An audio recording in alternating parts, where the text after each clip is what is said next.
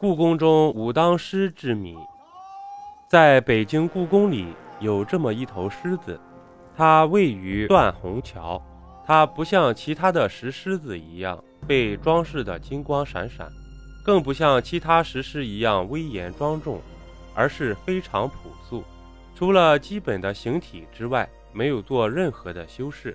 但是它的形体却很特别，竟然是一座坐着的，看起来是一手抓头，一手捂住裆部的样子。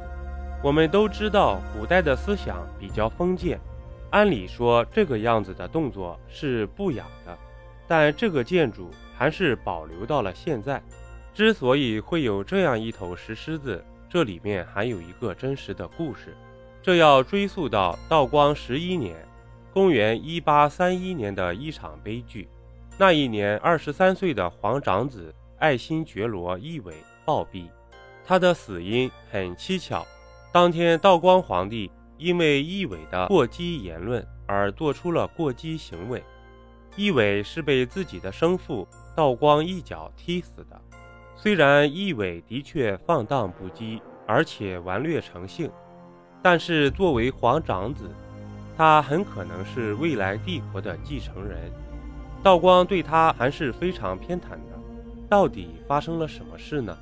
尊崇儒家文化的道光非常重视对自己子女的教育，尤其是对皇长子奕伟，他请来了当时名高望重的大臣来当奕伟的老师，但是奕伟经常心不在焉。这位老师见状就语重心长地说。阿哥要好好学习，将来才能肩负大任。一伟心直口快地说：“我要是当了皇上，第一件事就是把你拖出去斩了。”没想到这句玩笑话传到了道光耳中，盛怒之下，他一脚踢向一伟的裆部，一伟就这么在痛苦中死去了。道光对此也深深地感到追悔莫及，他常想。当时一伟怎么就不知道用手护一下呢？于是就在紫禁城中安置了一个武当师。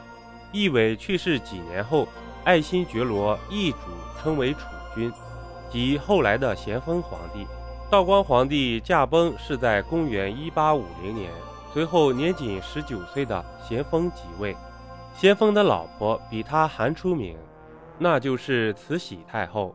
如果皇长子奕纬。顺利即位的话，清朝会走向什么样的一条道路呢？